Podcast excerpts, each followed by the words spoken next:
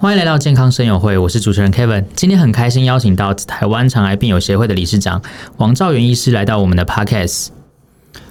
哎，各位听众，大家晚安，我是高雄医学大学附设综合纪念王兆元医师。之前的节目两集啊，我们分别邀了两位，呃，也是肠癌相关的医师来我们这边做专访。那今天很开心邀请到肠癌病友协会的理事长。就是王医师来我们的 podcast，但是我们今天讲的呃，除了讲肠癌可能会提到一部分之外，另一个我比较好奇的是，呃，理事长在基础医学这块领域，因为基础医学这个可能现在我们呃这一辈的啦，这一辈的年轻人大家都知道这个这个是什么东西，但是在王医师的那个年代，王理事长这个年代，其实会选择这样的专业领域的人其实并不多。哎，对。其实医学大概分成两大领域，那当然大家比较熟悉的那一块就是所谓的临床医学。那临床医学基本上就是接触病人这个治疗啊、诊断这些相关的一些些学问哈。那基础医学就相对的，它可能不是诶直接针对到病人部分，它可能牵涉的部分就是比较有关这个机转哦，包括这个疾病的致病机转，或是这个疾病的一些检测的方式。那用一些科学的方式去把它做验证，所以基础医学跟临床医学基本上是有完全不同的方向。那早期在走这个基础医学的医师，相对来讲，哎，也不是那么多了哈。那我刚好在某个情况下因缘际会，那除了临床医学的话，我有一部分的时间就进入医学，哎，基础医学的领域。我我们其实第二篇的问题啊，是想问理事长说，因为理事长是一个非常有动力、非常就是跑得非常快的人，那这样身为就是理事长的子女，会不会有额外的压力？就是你平常都是怎么鞭策你的小孩的？或者说他们因为长期看到你这样潜移默化之下，他们有他们自己的一个一个跟你学习，然后有自己的一个想法，这样？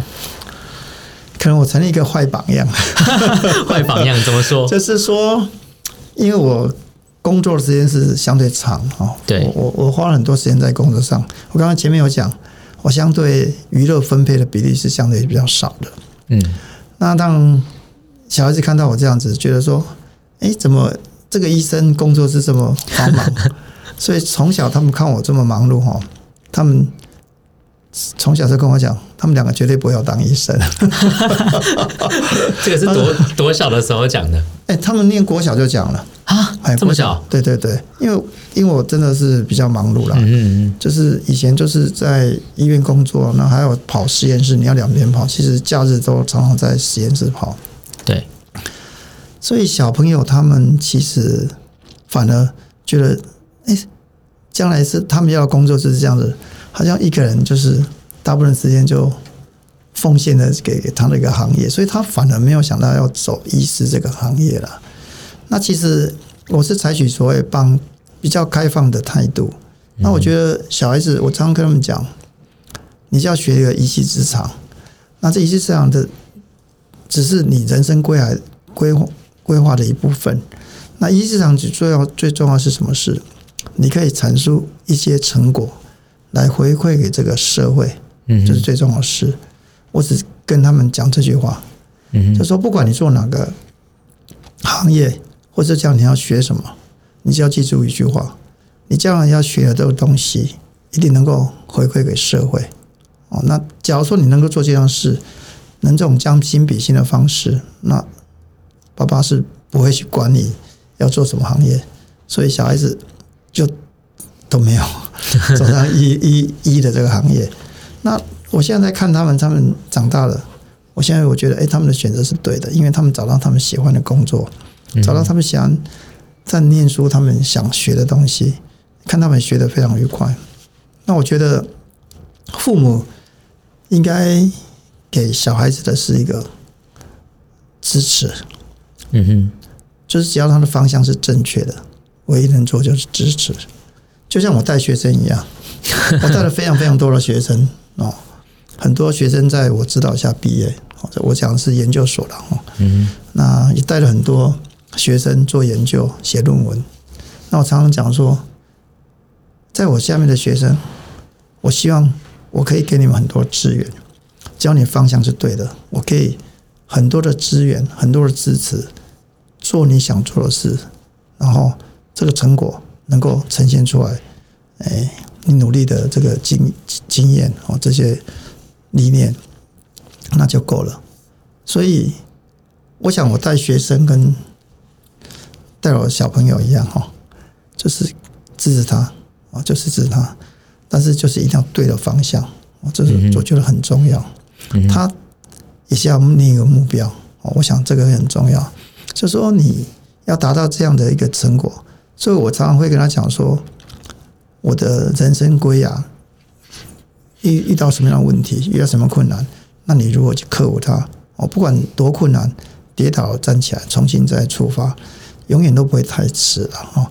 因为想每个人人生的历练里面或生生涯里面，一定有遇到一些挫折。我也遇到很大的挫折过，可是我从来不会把认为挫折一发生的时候，自己就必须要全部退缩。那挫折只是跌倒了，让自己下一次再站起来的一个动力。当你跌倒了以后，你反而要在这个时候思考：那我下一步要站起来，如何站得更好，站得更直，站得更正。所以，我觉得年轻人不用害怕失败，哦，不用害怕这个阻碍。那所有这些失败阻碍，一定要把它当做你下一次成功的一个基础。那我这样，我想这样子的话，你就会有源源不绝的动力，让自己让自己往前，甚至往更高的地方跑。嗯哼，所以两位小孩现在是大概多大？呃，两个小孩子，呃，都很大，都都，他们一个现在在国外，那今年也要出国了。那一个已经在工作了，在在美国工作。那今年另外一个也要出国去念念研究所。嗯，他们他们都。我觉得他们都在国外过得也是蛮愉快的。其实我都没有想说未来一定要回来，你回来养我哈。但是我老的时候要回来看我，那就够了。那他们有年轻人他们的选择方式。那我我发觉我那时候给他们教诲，他们是有做到。嗯，找到一个学到一技之长，然后找到他一个喜欢的工作，然后这个喜欢的工作他又可以回馈给社会。我发觉两个小孩子，我那时候给他们的这些教诲跟教导，他们确实是做到了。那我觉得这样是够了，因为不是这个这个世界是需要各行各业的，不是只有医师。那当然那时候他只要能够继承我医师的这个工作，我当然是会更高兴的。只是说他们没有这个意愿，那也从小就对这个也没有兴趣，我就没有去强迫他。哎，理事长刚刚有提到说，您呃，在这个成长的过程中有遇到一些挫折，那这样的挫折当初是怎么样一个情况？哎，挫折应该讲说，因为之前我们是一个哎，在研究工作上有一个非常大的强的一个团队，嗯，但是因为有些人事的更替以后，团队就一有些人就离开了，那最后留下的人相对来讲是少的，嗯，那少的时候。以前你是在这个团队一员，你只要听命这个上面这个呃领导领导的这个这个老师的这个指令，你就可以去完成事情。可是当这些人都离开了，剩下你的时候，你就只能当领导，不然就是退出这个这个领域了。嗯，所以那时候我就在思考，说我的哎这个研究生涯。或是我的未来的这个职业规划，到底这个基础医学这块，我要不要退出来了？嗯，好，我想这是我人生一个很大的一个改变。当整个你的研究群里面，因为一开始在这个研究群里面，我也是其中 one of the the the team 而已了，哦，就是我是参与这个角色。可是当大部分人都离开这个团队的时候，剩下你一个人的时候。你只能做两做选择，刚刚讲的，你能选择你要不要往 leader 的方向走，不然就是解散嘛，就大家跟着大家一起都解散了。